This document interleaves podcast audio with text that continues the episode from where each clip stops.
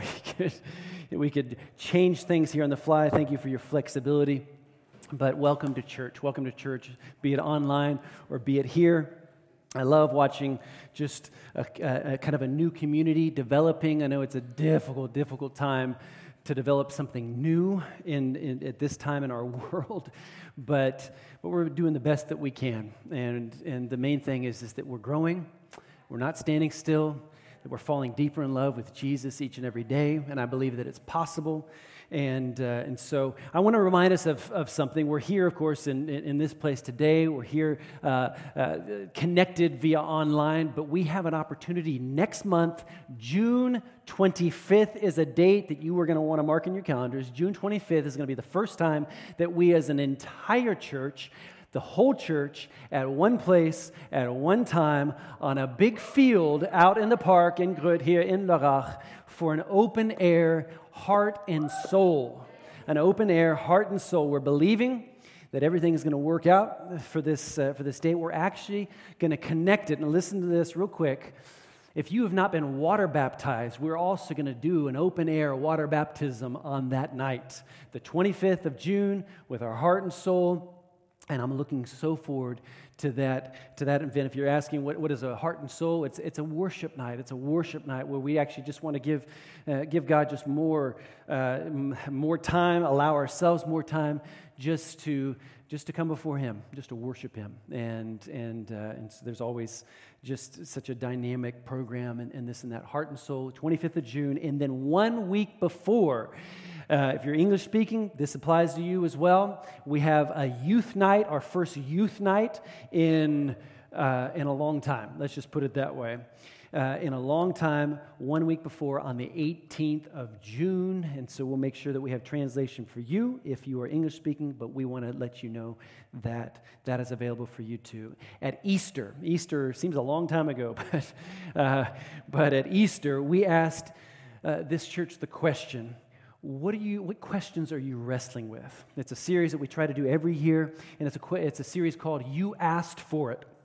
And so, what questions are you wrestling with? Today, I'm finishing up kind of this mini series we we had two weeks ago where we tackled the very, very large topic, a difficult topic of depression. So, if you missed that message, you need to go back and listen to that. Uh, and then Melanie, my wife, last week on Mother's Day, she brought a fantastic message, not just for the mother, but for all of us on our relationships. And we ask ourselves the question, you asked the question, uh, how can I uh, how can I relearn to have healthy relationships? In other words, has the pandemic, has it affected my relationships? And my, meine Lieben, yes, it has. It has uh, affected our relationships. And so we need to listen to God's word, get back to the basics, know what life giving relationships are all about, and not leave uh, these truths behind as we move forward into the future. And so today I'm speaking to a very serious topic very serious topic. The question was asked, and I'm very proud of those that asked this question why is there evil? And as a result, why is there suffering? It's, it's, it's, a, it's a deep theological topic. I'm going to do my very best to, to, to speak to that today. I don't consider myself a, a, a, a scholarly theologian, but I know very, uh, very strong, uh, I have very strong convictions, and I know God's word in reference to these things. I'm going to do my very best to, to tackle it. But before we get started, before we get started, because it's such a serious topic, I thought we need to laugh. Okay, so let's, let's, let's laugh together. This, is, this doesn't have to be a plastic laugh. But I heard this story. Um, and I thought, man, I just need to tell this story. Uh, a man, he was very fond of his new sports car. Okay, anybody out there? I don't know anybody out there. Anybody out there uh, just loves uh, sports cars. He had, a, he had a new sports car, and so he invited a Jewish rabbi, he invited a Catholic priest, and a pastor to come and bless his new sports car. Okay, so a, a Jewish rabbi, a Catholic priest, and a pastor to come and bless it. And so the priest began, of course, uh, by sprinkling the new sports car with some holy water said something in Latin over the car, and then the pastor blessed the car in Jesus' name and led everyone in a silent prayer to pray for this man and his new sports car. But the rabbi proceeded by singing a short hymn, and then he cut off the tip of the car's tailpipe.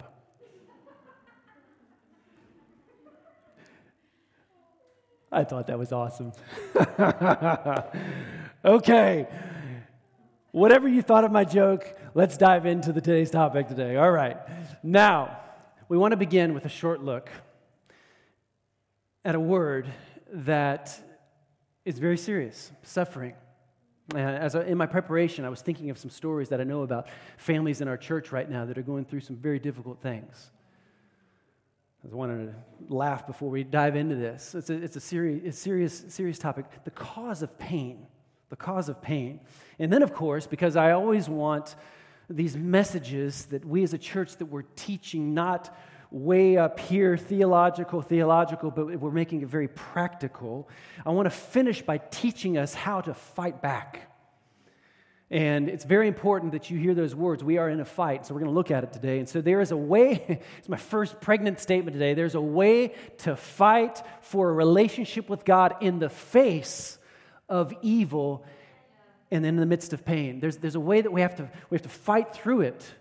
And we're fighting for that thing that should be most precious to us, namely our, our relationship with God Almighty. And so that's exactly what the Bible is. The Bible is a, is, is a whole collection of stories of, of people that, that have either uh, lived their lives apart from fellowship with God or in fellowship with God. And everything that life throws at them, the Bible is a collection of how they navigated those things, uh, either in relationship following God, following His will, pursuing Him like David, or not pursuing Him and apart from a relationship. So, as uncomfortable as this topic might, might be, I think I would be a bad pastor if we didn't, if we didn't, how do you say it, imavita, that we didn't uh, uh, now, and, now and again that we look at some of these di- more difficult topics because this is a fight. It's a fight. We are in the midst of a fight. Ephesians tells us this. Paul says in Ephesians chapter 5, he says, Be careful, be very careful how you live, not as unwise, that's why I'm teaching on this today, but as wise. So don't live unwise, but as wise, making the most of every opportunity. Why? Because the days are evil. Okay, so there's, there's evil and there's bad things that are, that, are, that are taking place. I mean, this is not the funnest time to be alive.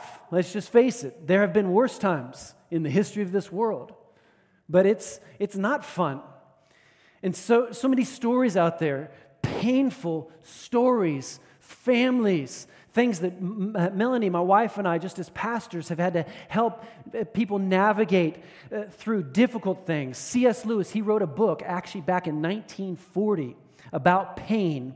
And it is not an easy read. It's not an easy read. It's about pain and suffering. The question about pain and, and is, is the name of the book. And in this book about pain, uh, one person actually commented on it, and I, I read uh, quite a bit in this book in my preparation. Uh, but this person said, This book is like whole grain bread. It's like, it's good for you, but it's not always, you know, the easiest to eat. And so, any whole grain bread eaters out there? Okay. so, what is suffering and why does it exist? Suffering can be broken down into two categories. Two categories physical pain, okay, that, that, that, that pain and suffering that our bodies experience, sickness, injury. And then there's the emotional side of suffering, emotional. I, I would call it soul pain, where, where people go through mourning. They lose somebody, and that's not easy.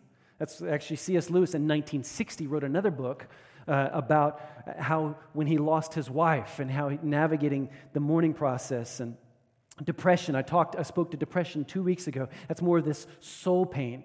And so the cause of suffering pain according to god's word which is of course the handbook for life is evil. Okay so the source of all pain is evil. We're going to look at it. And there's actually two categories. We can break evil down into two categories. There's moral evil and then there's natural evil. Moral evil is, is, is, is what men do to men, what humankind does to humankind murder, uh, abuse, cheating, lying. Did you have to teach your children how to lie? You do not have to do that. it's amazing how creative people can lie. Uh, I, I, read a story about a lady in England. She was caught breaking into, into actually several different houses. And, uh, and so the first time that she was caught, she said that she was, I'm just looking for my dog. I'm just looking for my dog. And she was caught breaking into somebody else's house. And then the second time that she was caught breaking into somebody's house, she brought all kinds of crazy excuses. She, another time she was caught breaking into another house, she said she was looking for the the tire pump in order to pump up a tire on our bike. And so just crazy things that, you know, that people, and so lying, cheating, murder, that is, that is moral evil. Okay? And it's all the result of just evil, the spirit that's in this world. Natural evil, we could, we could uh, put earthquakes, tragedies, tsunamis. I'll never forget, what, what was that, Two, 2000, 2002, 2000, when was the big tsunami way over in the Far East? And I mean, hun- I mean, thousands of people died just like that.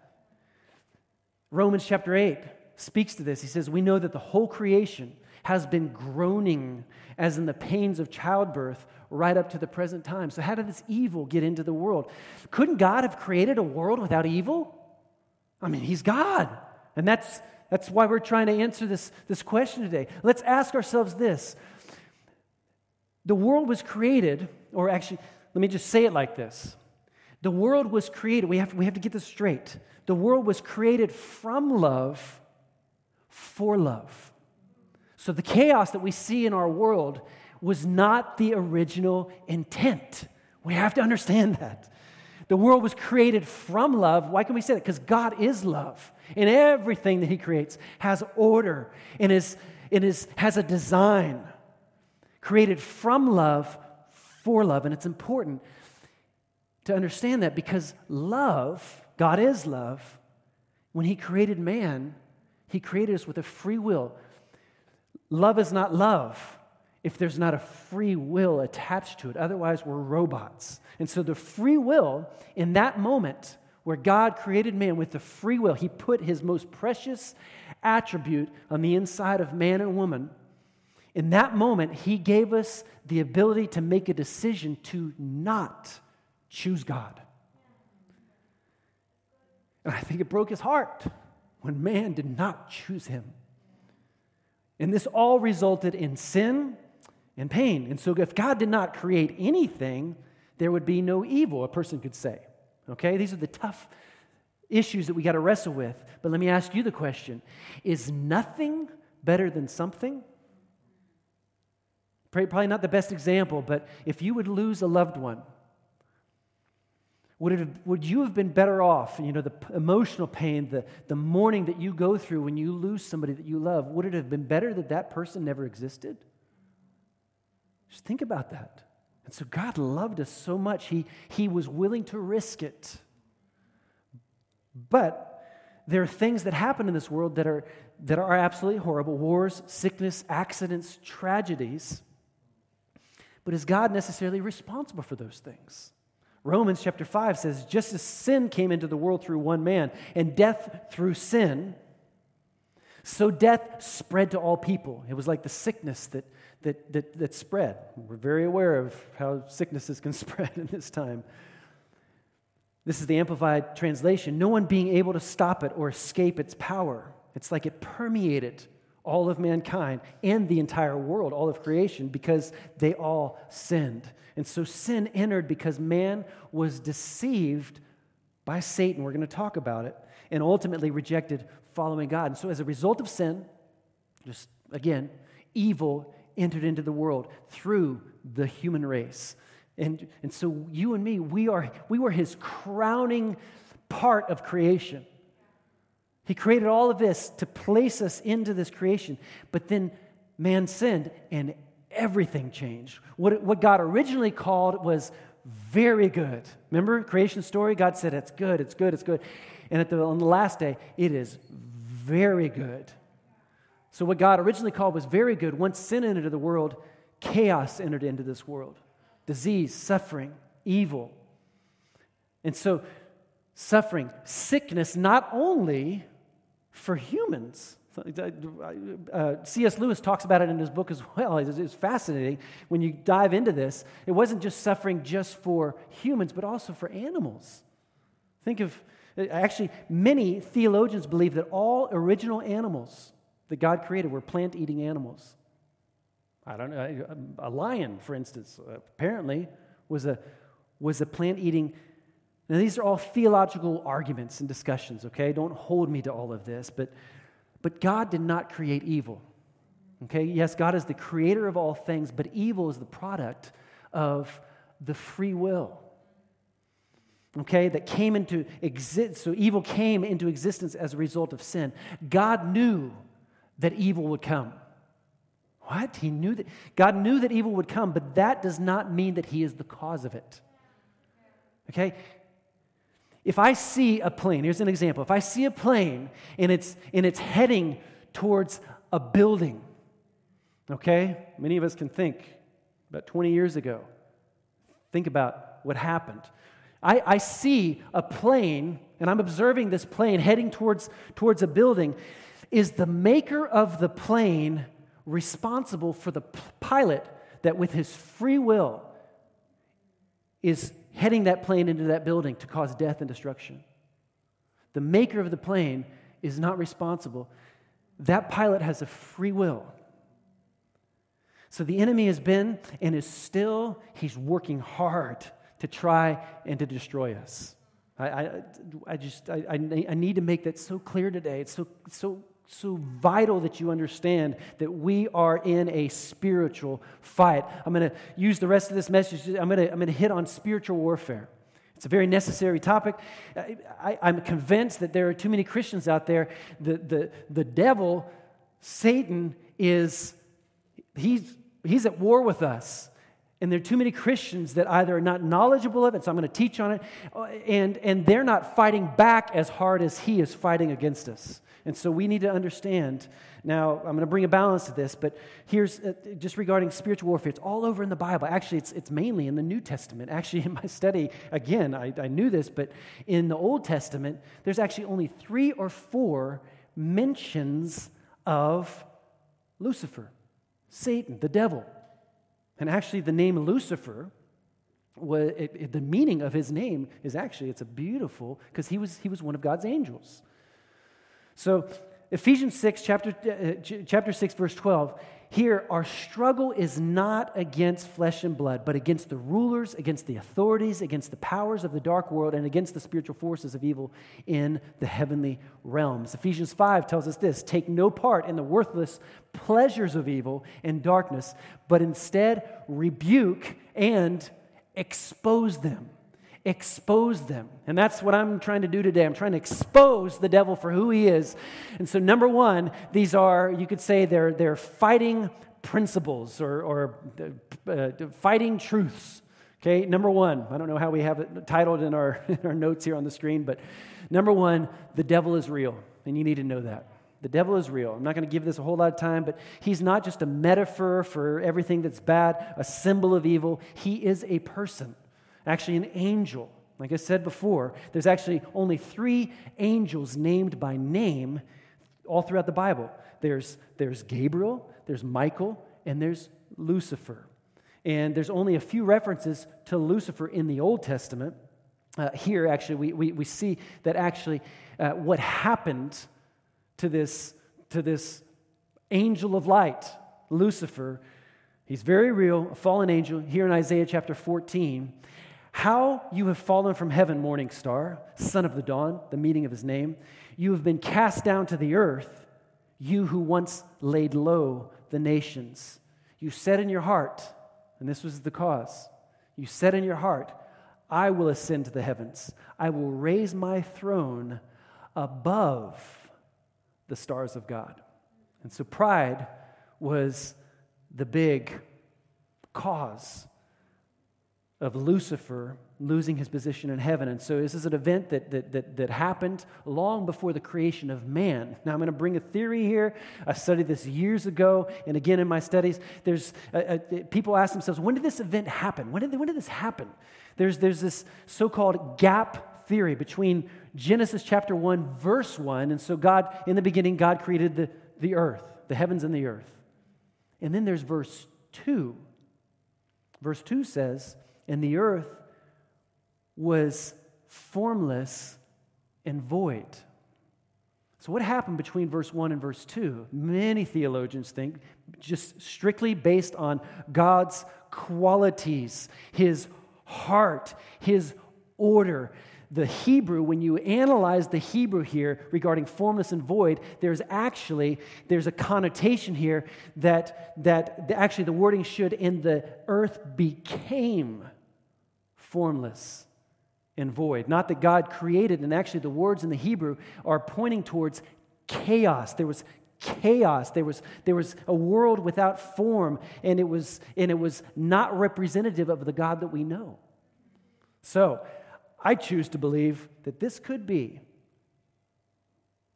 something that could be an explanation. When did the devil fall? When did Lucifer fall? It could be after the earth was created, and then it became formless and void because evil entered into the world.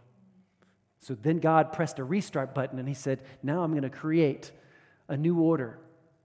Okay. The very fact that this world and you and I were created should never be underestimated. I just want to bring thought here. If you miss the fact that God created you, then you're, you're in trouble you're, you're, you're really in trouble because you're not going to really be able to enter in into a, a, a, a, relationship with God where you know that He is in love with you, that He's created you for a plan. I'm just going to look in this camera and I'm going to talk to everybody here. You were created with a purpose. He loves you. You are not a byproduct of some molecules accumulating and then, and then uh, multiplying over centuries and millennium. No, God wanted you. And so, if we don't get this right, the creation of man, then we're in bad shape. You're never going to be fully able to move forward in your walk with Him. We can say this knowing that you are created gives your life automatically dignity and value. Just knowing the fact that you're created. And so the enemy is against you. He's trying to get you to forget that. He's trying to get you to, to basically, we could say like this he's, he's trying to create a formless and a void in your life. That your life is desolate of any type of truth and any, any type of foundation. John chapter 12, here's just a few verses speaking about who the devil is and this and that. He's the ruler of this world. John chapter 12. 2 Corinthians chapter 4, he's the God of this age. Ephesians chapter 2, the ruler of the kingdom of the air, the spirit who is now at work in those who are disobedient. 1 John chapter 5, the whole world lies under the sway of the wicked one. And so, number one, the devil is real. Number two, the devil, he's at war with us. He's, he's at war with us. That's, that's, a, that's a truth that you need to know. It's not a pleasant truth, but it's a truth. But if you don't recognize that, then you're going to be wondering, why? I love you, God. Why are bad things happening to good people? The devil's at war with us. He tempted Jesus. He, he, he destroyed, he crucified the Son of Man. We don't need to give him too much attention, but we do need to recognize the fact that there is a war going on. And 1 Peter chapter 5 says it like this stay alert. So be aware of the fact. Stay alert. Watch out for your great enemy, the devil. He prowls around like a roaring lion looking for someone to devour. So his objective is to tempt, to draw away, to devour, to bring destruction. When Jesus, when he was tempted by the devil, uh, Luke chapter 4, you actually find the same story in Matthew chapter 4. Jesus was being tempted by the devil. After the devil had tempted, tested Jesus in every way, or with all these temptations, he left him to wait until a better opportune time. So, what does that mean? It means he's not going to stop. So, I'm here to encourage you today with these words. We're at war, and this war will never end until Jesus comes again and once and for all. If you read in Revelation chapter 21, oh my goodness, it is exciting. We cannot let our guard down. We, the devil is real, we're in a war with him. Number three, the devil has power. Okay, I really don't want to give him too much attention here because I really want to get to the good stuff. But the devil has power. He doesn't have ultimate power, but he does have some power, yes. Every Christian can absolutely be harassed and attacked But the big question is that a lot of people have asked, a lot of Christians over the years, can a, can a Christian be possessed of the devil? Absolutely not. I see it very clear in, in the Word of God. Once the Spirit of God, the Spirit of Almighty God, is on the inside of you, you cannot be inhabited by God and the devil at the same time. It's just not possible. But we can open up ourselves to Him. We can. We can leave a door open. And, and so Ephesians chapter 4 says, don't give the devil an opportunity. Don't give him a, a foothold, is the word in another translation. If we leave him an open door, I'm telling you, he's not a gentleman. He's going to kick that door down. So we cannot leave him any room. The enemy is strong, but he's not stronger. And so let's get to the good stuff. That leads us to the good news. Number four, the devil, these are facts, is subject to our God. He is subject to our God. 1 John chapter 4 says, You, dear children, you're from God and have overcome them because the one who is in you, when you've accepted Jesus as your Lord and Savior, He's put a crown on your head and He says, You are my child. Greater is He that is in you than he that is in the world. And so greater is he that has, that has come. And you said, God, I want you to make your home in me. Elsewhere it says that we are the, we are the tabernacle. We are, we are the dwelling place of the Holy Spirit. He has made his home on the inside of us. And so if he is in us, he is much greater than he that is in the world. And so I believe in spiritual warfare. I, I, believe in it a lot. Melanie and I, over the years, when we're, we're, facing a situation, it's not that we're trying to size everything up and, and look for a demon under every rock and, and, and that's the devil and, and this and that. No, if you ran out of gas and you're on the middle of the Autobahn, you should have tanked up your car. okay? So, not every problem is a demon. But I believe in spiritual warfare, and we've had to size things up over, over the years. Is that from God? No, no. And, and, and sometimes you just, you just sense it because you have the Spirit of God on the inside of you. If, if, if you're born again, if you've invited God on the inside of you. This is real stuff. I'm fully convinced that what is going on in our world right now, it's spiritual. There's a spirit behind this sickness. There's a spirit behind every sickness. But there's, there's, a, there's, there's something we cannot underestimate in this season in our world. I, t- I told our team, we were sitting actually over here in this room uh, just a couple days ago, and we had our whole leadership, expanded leadership team here, and and and I told him I can I can clearly see the ploy of the enemy in this season to get Christians off track. It's like there's a sickness below the sickness, and and and just that the spirit behind us is to, is to separate and to, and to drive a wedge and to, to segment the Christians and, and to get them pulled apart from the body. And it's not God's will. Satan wants to, to, to, to, to make us apathetic, lukewarm, forget what church is all about. Yes, there is a sickness in, in, our, in our nation, but we as a church, we are not going to sit back and allow the spirit behind this sickness to, to see to it that we lose the power that God wants to give us in this season. We've corporately prayed. I told our team this the other night. I calculated it really quickly. Since we began last March, end of March, to pray as a church throughout this season, we've prayed over 300 times collectively. Early morning, 7, 714, our United 714 initiative, and, and joining actually with other churches throughout the world. And it's a powerful movement. We're not going to grow complacent in this season. We're not going to grow, grow tired and weary of well doing. Uh, Martin Luther, Martin Luther said this to gather with God's people in united adoration of the Father is as necessary to the Christian life as prayer. And then Dwight L. Moody, great man of God, said this Church attendance is as vital to a disciple as transfusion of rich, healthy blood to a sick man. So we need to, we need to recognize what are the right things that we, that we need to do uh, in order to fight. And so I'm going to close this off here in these last few minutes. What are the weapons we need to fight the enemy? This is the practical side. What are the weapons that God gives us in order to fight the enemy. And I know that there's, there's several lists, in, in of course, in, in the New Testament.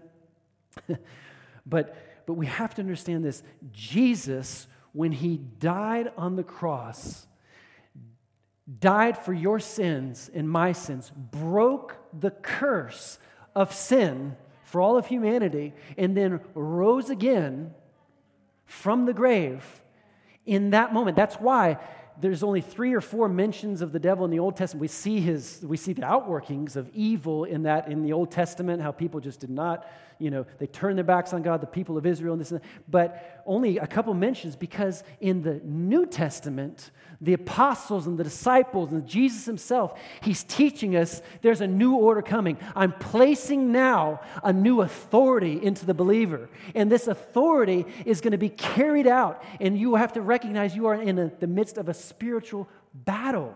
And so, all throughout, I'm going to read a few uh, statements here, but weapons have been given to us to fight the enemy. The Bible says we're in a fight. I know we like to sing our songs together, and oh, I so miss singing together. If everything works out and the numbers continue, in two weeks, churches are allowed, allowed to sing again uh, in person. But we need to recognize this is confrontational. There is a fight going on. God would not have given us weapons if there wasn't going to be a fight. And so we can see this whole list of weapons. 2 Corinthians chapter 10. For though we live in the world, we do not wage war as the world does. The weapons we fight with are not the weapons of the world. On the contrary, they have divine power. Power to not only just push the strongholds aside, but to demolish strongholds. So here's our weapons. Number one, the name of Jesus. The name, I'm just going to, will you say that with me? The name of Jesus. And that's why our songs, they're so powerful.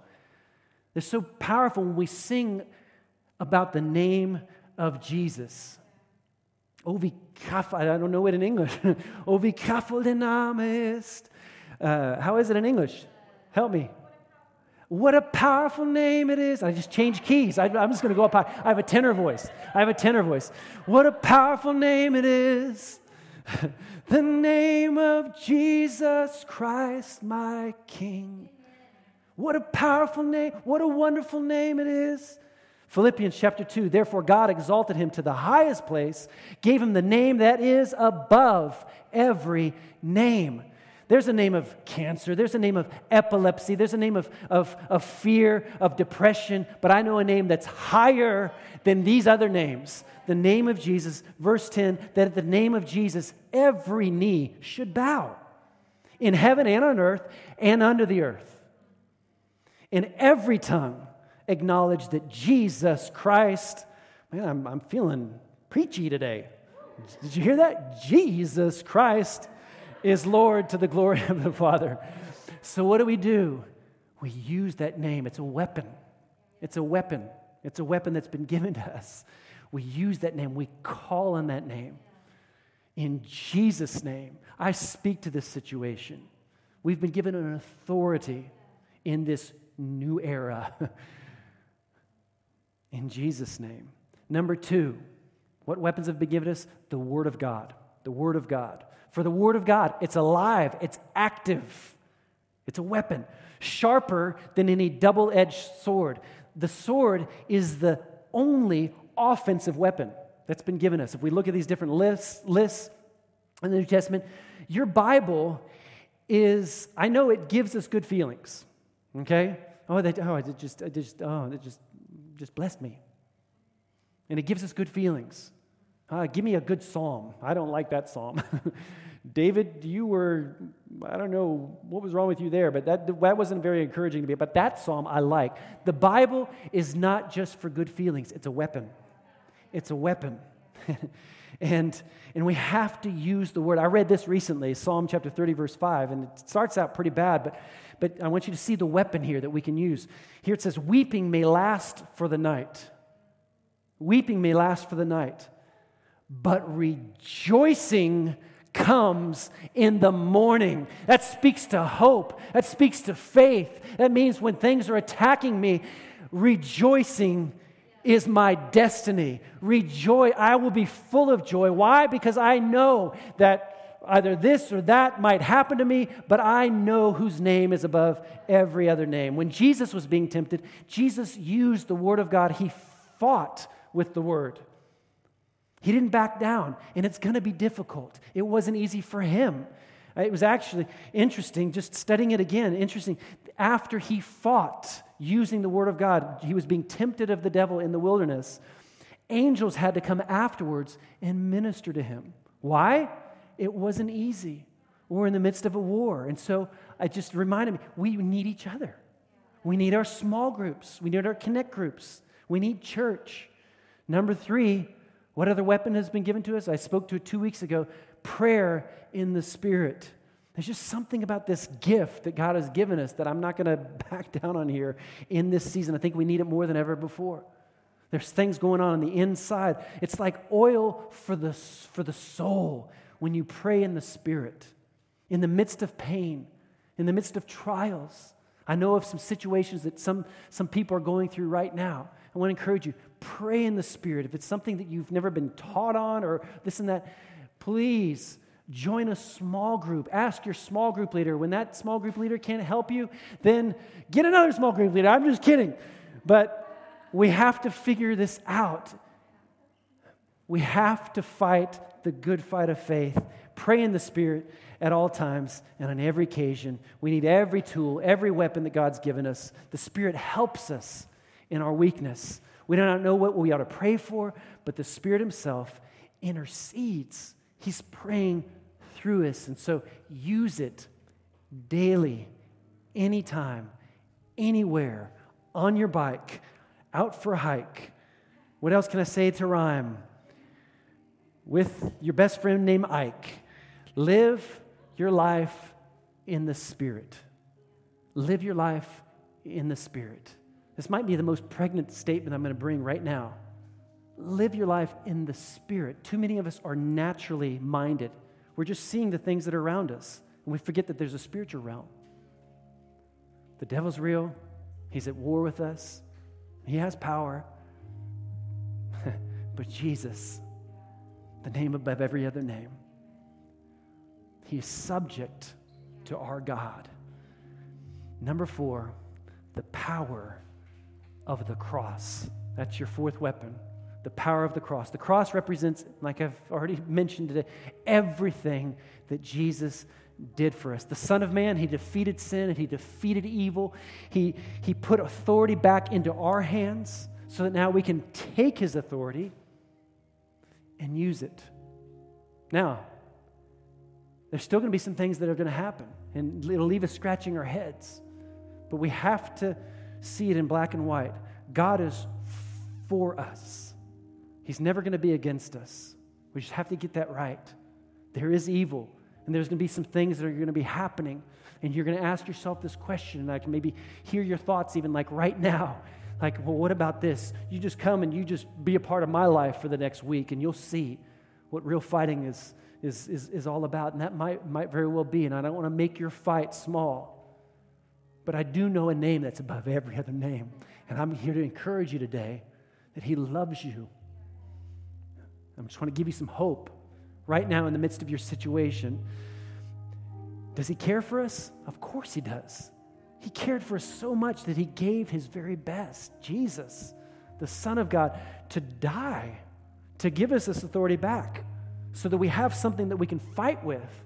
We're not subject to anything and everything that the enemy can throw our way.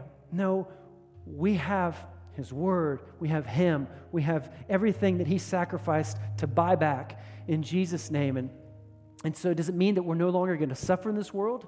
No, but it does mean that we're going to spend eternity with God. And one of these days, uh, Revelation chapter 21 says, There will come a day when God, He's going to wipe away every tear from our eyes. And there will be no more death, no more mourning, no more crying, no more pain. For the old order of things will once and for all pass away. And that is our future. So, right now, we're kind of in this, he's given us an authority. There, there still is the devil and there is this enemy. He's not been ultimately uh, uh, thrown into the, to the pit where he'll eventually end up. But God loves us and He's there for us. And, and I tell you, I just, I just want to encourage you you want to be on the right side of this fight. You do. I mean, Jesus Himself, He wants to stand with us in the midst of the fire. In Jesus' name, I want, to, I want to pray for us today. I want to pray for two types of people those that are in the midst of maybe some tough struggles right now, and for those that maybe have never once and for all made Jesus Christ their Lord. I want to pray for us right now. Would you,